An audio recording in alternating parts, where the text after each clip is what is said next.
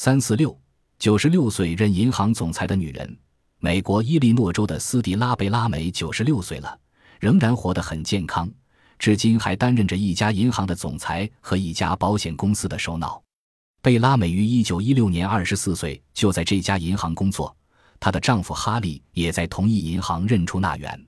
他们一起工作，直到一九四八年哈利去世。